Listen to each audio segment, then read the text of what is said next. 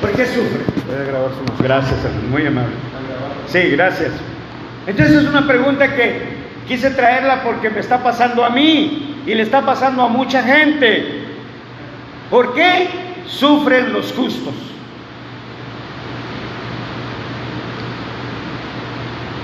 La pregunta no es por qué sufren los pecadores. Esa no es la pregunta.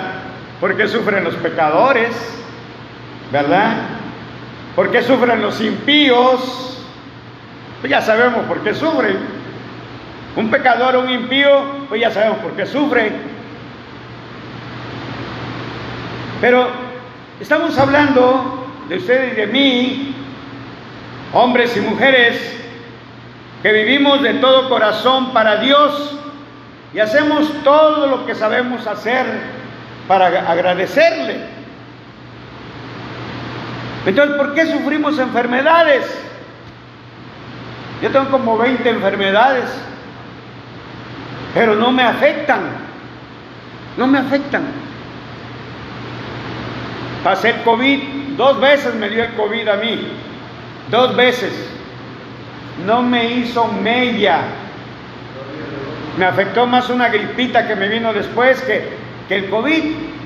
No me hizo mella. Absolutamente para nada me afectó el COVID que me dio, a pesar de mis 74 años, tomando en cantidad de medicina y teniendo todas las enfermedades habidas y por haber. Ahí es donde yo le doy gracias a Dios, que a pesar de todo tenemos una buena calidad de vida una buena calidad de vida, ¿verdad? Entonces volvemos a hacer la pregunta, ¿por qué sufrimos de enfermedades? ¿Por qué sufrimos de, de accidentes, de pérdidas de los seres queridos? Me acuerdo cuando estuve en el funeral de su esposo, hermano. Cuando él falleció, ahí yo estuve en el funeral de mi hermano, me acuerdo muy bien de eso. ¿Por qué tenemos problemas con nuestros hijos que están usando droga? ¿Por qué tenemos fracasos económicos? ¿Por qué tenemos toda clase de tragedias? Toda clase de aflicciones. ¿Por qué? Yo creo que es una pregunta inquietante que todo cristiano se hace y que tenemos que enfrentarlo durante toda nuestra vida espiritual. Todo nuestro caminar en las cosas de Dios vamos a tener que enfrentar. Amén. Entonces, hermanos, ah, hay hermanos, personas que se hacen esta pregunta. ¿Por qué? Y, y piden oración, ¿verdad? Ustedes han escuchado hermanos y hermanas que piden oración que quieren ayuda porque no encuentran una respuesta a, este, a esta problemática. Por ejemplo, este es el testimonio de una hermana. Eh, dice, o hermana, hermana o hermano, dice, he vivido para Dios toda mi vida. He criado a mis hijos en la iglesia y les he enseñado acerca de Dios pero mírelos, se han fugado de casa, se han convertido en hippies y están usando droga. Muchos de ellos están en la cárcel, otros son alcohólicos. ¿Por qué? ¿Por qué, hermano? ¿Por qué? ¿Por qué me está pasando eso a mí? Dice este creyente, ¿por qué me está pasando esto a mí? Dice ella, ella o él, yo, yo sirvo a Dios de todo corazón, yo doy mis diezmos, pero sigo teniendo gastos no anticipados, o sea que nos viene la cadena de gastos que hay que pagar. Dice, no puedo, no puedo adelantarme a los pagos, siempre me encuentro en aprietos económicos. ¿Por qué? Y sigue diciendo, muchas personas han orado por mí. Yo veo que la gente se sana por todas partes, pero yo no he recibido ni mi sanidad. ¿Por qué? ¿Qué, qué, está pasando? Se hace la pregunta. Sigue diciendo, intenté mantener mi familia en la iglesia, leíamos la Biblia y orábamos juntos, pero ahora mi esposa o, o, esposo se ha ido con otro o con otra y me ha dejado solo o sola para criar a los niños. ¿Por qué me ha ocurrido esto? Ese es otro problema.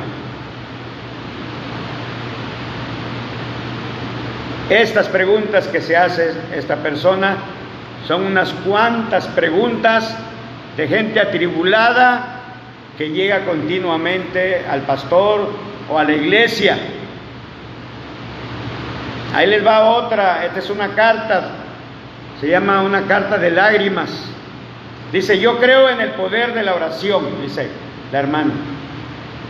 Tiene 73 años, pero por 73 años he sufrido tanto que ni siquiera tengo una cama en que dormir, ni un hoyo que pueda llamar mi hogar. Y no tiene ni siquiera dónde vivir. Estoy sola, aunque tengo tres hijos. No he visto a dos de, ellos desde hace 20 años. Veo a uno, pero su esposa no la deja verme, lo tiene atado. Lo vi hace un año en un funeral, pero no fue una reunión de madre e hijo. Nunca tomé alcohol, ni fumé, ni hice nada para dañarme o hacer que el Señor se enojara conmigo, pero ya no puedo sufrir más, ya tengo demasiada edad para seguir así.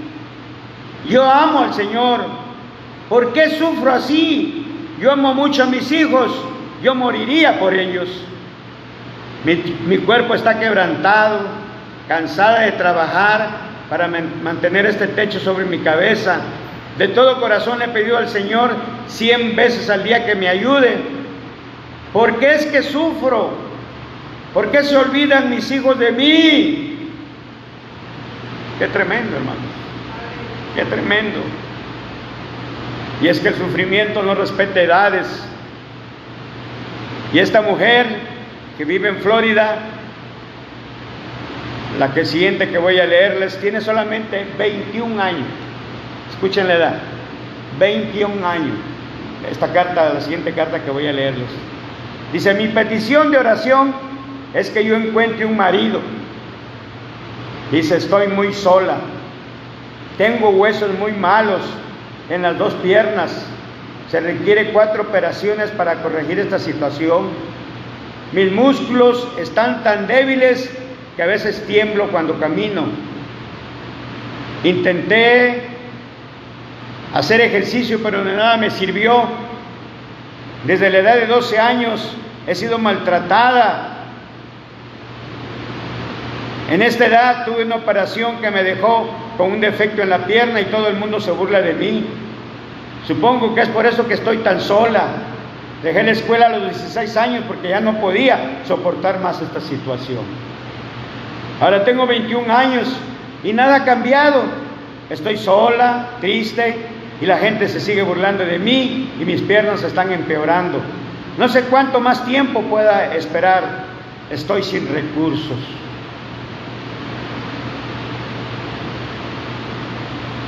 Y sigue diciendo, a veces no puedo comer, pierdo mucho peso y parece que los doctores no pueden ayudarme.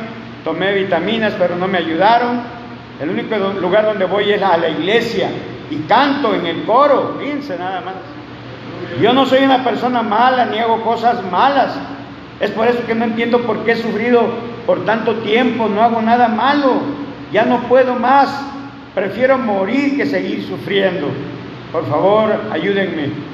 Oren por mí. Estoy muy nerviosa y por eso escribo tan mal. Por favor, oren. Ayúdenme. Qué tremendo, hermano. Qué tremendo esto, estas cartas.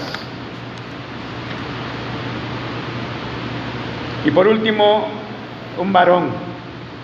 Estoy cansado de vivir en pobreza, porque no puedo tener un milagro financiero, fondos para un hogar, muebles, un coche, porque no consigo la sanidad de mi pierna en el tiempo debido. ¿Cuándo? He pasado 25 meses con una escayola, o sea, esas de yeso. No puedo trabajar, estoy desamparado. Dios, Dios puede, me ha abandonado, me dejó fuera, no soy hijo de Dios. Los pecadores reciben bendiciones económicas, sanidad y prosperidad. ¿Y yo qué? ¿Acaso no me oye Dios? Y podríamos seguir leyendo cartas de este tipo. Ahora sí, entonces, ¿por qué sufren los injustos? Ellos sí sufren, son injustos,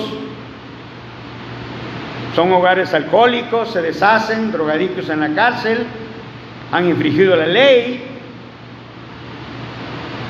Está bien, ellos sufren, los injustos sufren por su propio pecado.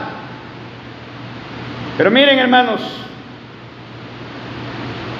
tomemos sobre este, este aspecto la vida de Saulo de Tarso, que llegó a ser el gran apóstol Pablo.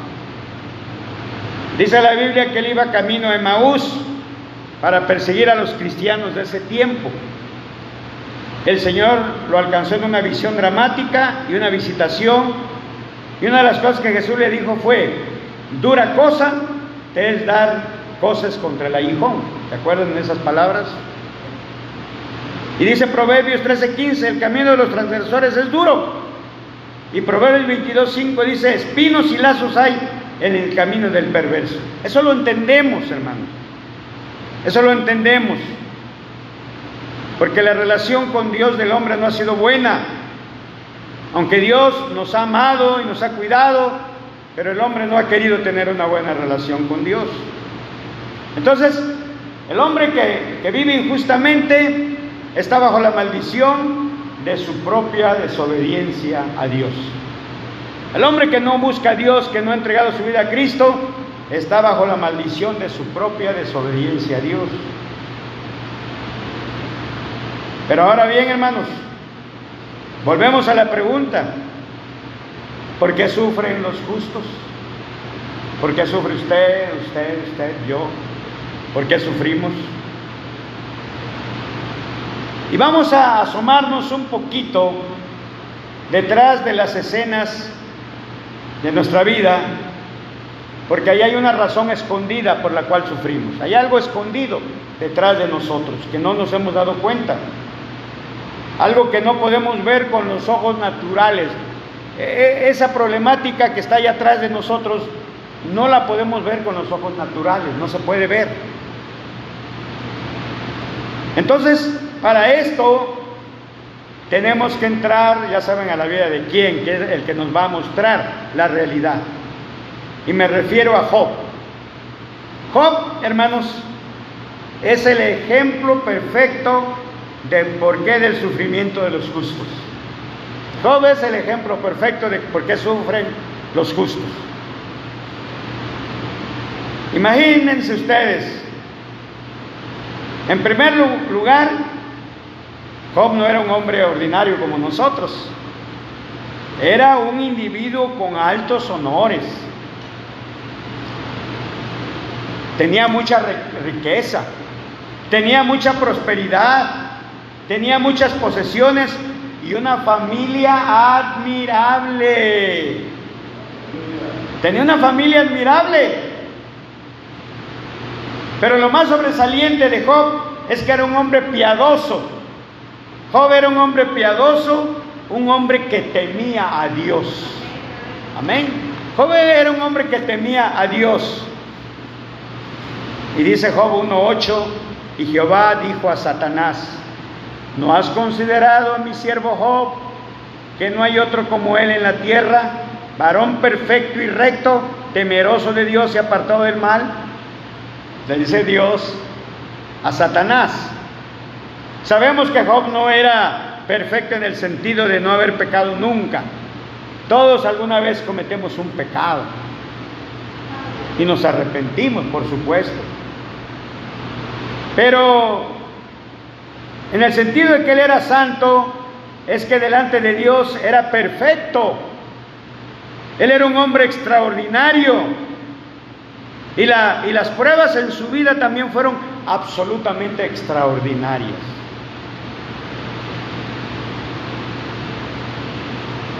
Yo sé que nos llegan pruebas, ¿verdad? Y Job va a ser probado por medio de las circunstancias de su propia vida, como lo somos todos. Somos probados por medio de las circunstancias de nuestra propia vida. Y cada prueba que usted y yo tenemos es idéntica. Cada prueba es la misma para todos. Porque las pruebas para todos son iguales, Las pruebas para todos, no, no, unas son para pastores, otras, no, no, no. Las pruebas son para todos iguales. Y esto tenemos que entenderlo en esta noche. Somos probados por medio de las circunstancias de nuestra vida. Y detrás de cada circunstancia de nuestra vida, o sea, cada situación, cada prueba, hay una razón específica que tiene un propósito. Fíjense, todo tiene un propósito. Todo lo que pasamos tiene un propósito. Amén. Y a veces no, no sabemos ni la razón. No podemos entender con nuestros sentidos naturales no podemos entender por qué están pasando muchas cosas en las circunstancias de nuestra vida. ¿Por qué? Porque el hombre no es simplemente una célula, es una criatura sumamente compleja, es un ser singular, tridimensional, que está compuesto de cuerpo, alma y espíritu. No nada más de, de carne. O sea, aquí vamos a ir entendiendo lo que Dios nos quiere enseñar en esta, en esta tarde. Nosotros, los hombres, vivimos en un mundo de espíritu, o sea, espiritual, pero también vivimos en un mundo natural. Vivimos en dos mundos. El mundo natural, que es materialista, que es humano, de carne, hueso y sangre, es un mundo muy real. Es el mundo que más cuenta nos damos. Es el mundo natural. Pero también el hombre vive en un mundo del espíritu, o sea, en un mundo espiritual. Este mundo también es igualmente real y en cierto sentido aún más real que el mundo natural. Fíjense. Es más real el mundo espiritual que el mundo natural. Y Job va a ser probado en el mundo natural, en su cuerpo físico, en esa esfera natural, pero su prueba más grande va a ser en el mundo espiritual, en el mundo de su fe, en el mundo de su fe. Imagínense, en el mundo natural, Job perdió su riqueza, perdió su propiedad, perdió a sus hijos, perdió su salud física, perdió incluso la ayuda y compasión de una esposa comprensiva, porque era mala la canija esposa de Job, era mala como la carne de marrano. Cuando más quería tener la comprensión de su esposa, no la tuvo. Ya maldice a Dios y muérete. Mira nada más ¿Cómo estás? Ya apestas ya de tanta podredumbre, tanta llaga, ya me caíste gordo, ya, ya no te quiero, ya no quiero que estés viviendo, ya muérete. Miren qué canija esposa. Y las esposas son para, para apoyarnos, para darnos ánimo, para sacarnos adelante, ¿verdad? Y es que ese es el mundo de, un matrimonio, ya sea un hombre, ya sea una mujer, para ayudarnos mutuamente.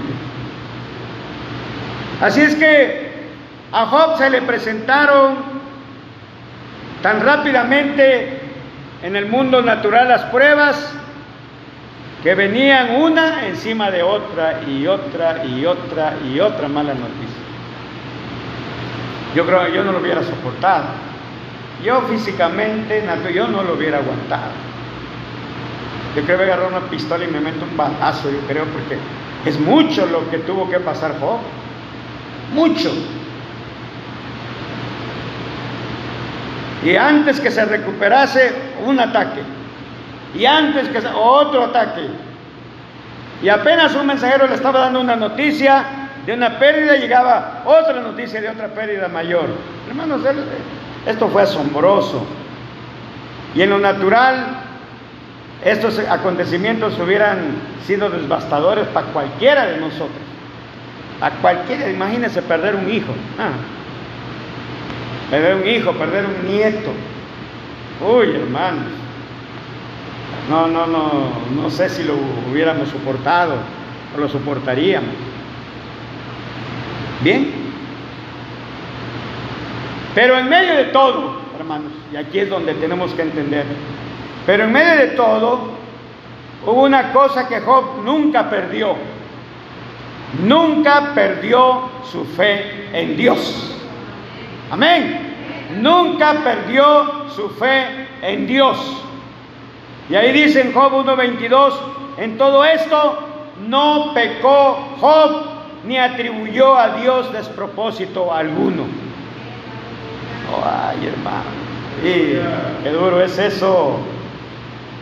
Porque Job sabía que esta vida no consiste solo de lo que vemos o poseemos, como muchos así piensan.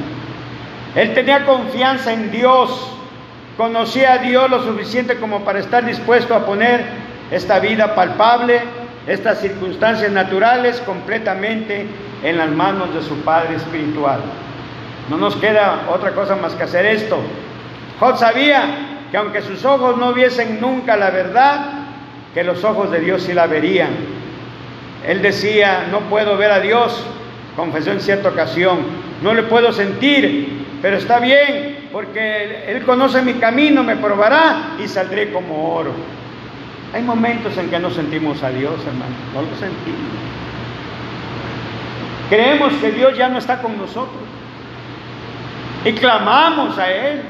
Y no, hermano, no, no hay respuesta. Pero miren, hermanos, aquí viene lo importante. Job nos trazó un camino. Nos trazó un camino. Porque Job no veía las circunstancias o las razones de una persecución satánica. Él no lo veía así. Él no tenía idea de que estaba siendo perseguido por Satanás. Pero Dios levanta un velo por medio de la escritura y podemos ver lo que estaba pasando en los cielos, entre bastidores, en las pruebas de este hombre justo. Dios nos está permitiendo ver, Job no lo vio, nosotros sí, Dios nos ha permitido ver lo que pasó Job. Gracias a Dios, gracias a las escrituras. Hermanos, Job tuvo sus batallas en lo natural, pero tuvo batallas espirituales como usted y yo las tenemos. Batallas naturales y batallas espirituales. ¿Y qué es lo que vemos entre bastidores, hermanos? Lo que vemos es que fue una confrontación directa entre Dios y Satanás. Y Job solamente fue el campo de batalla. Así no lo vemos nosotros veces. Pero todo lo que estaba pasando era una confrontación directa entre Dios y Satanás. Y a veces nosotros somos el campo de batalla. Es importante que entendamos en esta noche que Dios no manda las pruebas o los sufrimientos de Job no lo hace Dios. Quítese por favor esa idea. Quítese esa idea. Dios no le manda las pruebas o los sufrimientos a Job. No, no es Dios. El Señor no envía aflicciones sobre los justos porque no puede ir contraria a su palabra o a su voluntad. Porque Él ha dicho, yo he venido para que tengan vida y para que la tengan en abundancia. Juan 10:10. 10. Dios no mandó aflicciones a Job. Había una razón espiritual detrás de lo que la gente podía ver en la superficie. La gente nada más veía lo, superficial en la vida de Job, hasta sus amigos se acuerdan que tú, tú me late que tú has pecado. Me late que estás sufriendo porque algo malo has de haber hecho. Y por eso Dios te está castigando. Qué tremendo. Con esos amigos, ¿para qué quieres enemigos? Ahora, lo que quiero dejar bien claro es que si Dios permitió, no que las mandara, si Dios permitió estas aflicciones en Job, fue por una razón. Job no lo sabía, pero Dios le estaba usando para mostrarle a Satanás que él era un hombre justo y bueno. El diablo tenía que saber que Job era un hombre justo y bueno. Job 1.8 y Jehová dijo a Satanás, ¿no has considerado a mi siervo Job, que no hay otro como él en la tierra, varón perfecto y recto, temeroso de Dios y apartado del mal? Dios amaba a Job, Dios lo amaba, como te ama a ti, a ti a ti, y me ama a mí. Pero el plan de Dios y el deseo de Dios era bendecirle, era cuidarle, era prosperarle. Ese era el deseo de Dios para Job. Pero tenía que probar todo lo que había en el corazón de Job. Y Dios le permitió, permitió, no que lo hizo. Dios le permitió que estas tribulaciones, pruebas y reveses entrasen en la vida de Job por medio de Satanás. Porque Satanás es el que manda todo mal. Todo lo que nos acontece viene de Satanás. Viene del diablo, no viene de Dios. Quítese esa idea. No viene de Dios, viene de Satanás. Amén. Y Dios permite que Satanás, que, que Dios permite que Satanás pruebe a Job en las circunstancias de su vida, sabiendo con certeza que Job pasaría la prueba. Ojalá y, Dios pensara lo mismo de nosotros. Va a agarrar, va a soportar la prueba, no lo duden, este es un buen cristiano y no se va a echar para atrás. Porque cuántos salen corriendo, cuántos, y no han pasado ni la millonésima parte de lo que pasó Job y andan de chillones y andan por acá y andan por allá y andan echando la culpa a Dios de todo lo malo que les pasa y andan quejándose y ya no vienen a la iglesia. Dice, ¿para qué voy a la iglesia si la iglesia no sirve de nada? ¿Y para qué busco a Dios si todo me sale mal? ¿Cuántas arbitrariedades y cuántas mentiras no hablamos en contra de Dios? Qué tremendo, hermano. Pero ¿saben qué, hermanos? Cuando tenemos problemas, ustedes lo pueden ver en los primeros dos capítulos de Job, vea las circunstancias adversas que le van a venir a Job. Sin embargo, en cada una de ellas fue Satanás el que trajo el problema, la enfermedad, el dolor, el sufrimiento, y no Dios. No Dios. Así es que detrás de cada prueba aquí en la tierra hay una razón espiritual. Otra vez, detrás de cada prueba aquí en la tierra hay una razón espiritual. Amén. Esto grábeselo. Que el hombre nunca va a poder ver con sus ojos naturales. No los va a poder ver como no lo vio Job.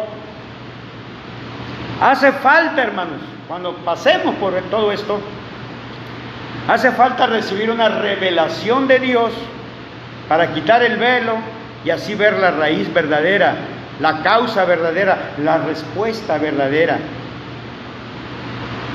Aunque no podemos ver la batalla en los cielos, Job tenía la llave para la victoria. ¿Y cuál era la victoria? Su fe en Dios. Su fe en Dios. Ahí estaba, ahí estaba la fuerza de Job. Y la prueba está que cuando Job ganó la batalla, los resultados en el mundo natural no fueron tan importantes. Lo importante fue que había tenido la victoria en el mundo espiritual. Amén, hermanos. A mí me gozo, yo me gozo con eso, hermano, yo me gozo. Porque aunque a veces no tenemos, aunque lo tenemos todo, pero nos hacemos acá los, ¿verdad? Los que no tenemos nada, pero Dios nos da todo. Pero a veces creemos que no tenemos nada. Ay, hermano, compárese con otras personas. ¿Cuándo van a tener la calidad de vida que Dios nos ha dado a nosotros, hermano? Aunque no tengamos mucho lujo, pero, pero Dios nos ha bendecido. ¿Eh? Entonces, hermanos, cuando tenemos la victoria espiritual, las circunstancias de nuestra vida natural van a ser bendecidas enormemente. Escucha esto, hermano. Vamos a ser bendecidos enormemente. Yo sí lo creo, hermano Toñito. Yo sé que usted ha batallado mucho en esta área. Pero un día lo vamos a ver en otra situación. Un día Dios le va a hacer justicia, porque está en las manos de Dios. Y lo veré como un hombre de acá, en un nivel que le ha costado hasta ahorita, porque ha luchado duro, gracias a Dios por su esposa que lo apoya, económicamente hablando. Pero usted se siente atado y siempre yo lo veo al hermano Toñito buscando superarse, superarse, superarse. Porque hay una batalla espiritual, hermano. Hay una batalla espiritual. Pero ahí Dios nos va a dar la victoria. Amén, hermano. Vamos a tener la victoria. Amén. Ya ven qué pasó con Job. Ya ni les puedo contar. Se hizo más rico. Se le multiplicó todo lo que había perdido. Sus hijos se multiplicaron. Fueron los hombres de más éxito en su tiempo. Y mire todo lo que logró Job. ¿Por qué? Porque ganó la batalla espiritual. Amén. No se desesperó, confió en Dios, tuvo fe en Dios y logró salir adelante. Amén, hermanos. Entonces, gracias, gracias, gracias, muy amable. Los que tenemos azúcar se nos reseca mucho los labios por, por lo mismo, por el azúcar. Es rica agüita, hermano, gracias. Porque se, yo debo traer siempre mi botellita, pero se me olvida. Siempre traigo una botellita para, porque así se me resecan mucho los labios. Así es que hermanos, con esto termino en esta, en esta noche. Amén. Sigamos confiando en Dios. Sigamos teniendo fe en Dios. Y de todo lo que le pase, no le eche la culpa a Dios. Es el diablo, Satanás el que tiene la culpa. Pero un día lo vamos a ver atado y lanzado a los abismos, a los infiernos. Mientras tanto, entendamos que en ese mundo natural hay un mundo espiritual. Pero en ese mundo espiritual estamos siendo respaldados por Dios. Y Dios nos va a dar la victoria. Amén. Y vamos a salir adelante en el nombre de Jesucristo. Amén, hermanos. Un aplauso al Señor. Demos un aplauso al Señor. Gracias, Señor. Gracias, Padre. Gracias. Gracias, Padre. Gracias. Gracias. Y que Dios les dé la victoria en su hogar, con su esposo, con sus hijos. Y no se desesperen. Dios está con nosotros, hermano. Y yo les agradezco que sigan apoyando la obra y el ministerio de mi hermano Toñito en este lugar. Es lo mejor que pueden hacer. Vale mucho más que cualquier dinero que le puedan dar económicamente hablando. Que Dios los bendiga grandemente. Hermano pastor, adelante. Que Dios lo bendiga. Hermanito, Dios me lo bendiga. Dios lo fortalezca, hermano. Dios lo fortalezca. Amén. Gloria a Dios. Así es que sigamos adelante, hermanas y hermanos, siempre que llegué yo aquí con mis padres de niño, una vez nos colgaron un perro, la hermana Alicia se va a acordar. Nos pusieron al altar, nos querían correr unos vecinos aquí alrededor. Hemos pasado muchas cosas en lo personal, yo también, pero hasta aquí el Señor nos ha ayudado. y nos va a seguir ayudando, aunque a veces andemos pero bajos, pero el Señor es nuestro ayudador y Él no olvida ninguna de las obras que hacemos por amor de su nombre. Yo lo vi con mis padres, yo lo he visto en el ministerio del hermano Márquez y ahora en mi incipiente ministerio de 22 años casi, yo he visto también como el Señor parece que ya se acabó el hermano Toñito Chico y de repente el Señor me agarra la mano y lo saca y nos saca adelante. Entonces, todos sus problemas están en las manos del Señor y venceremos.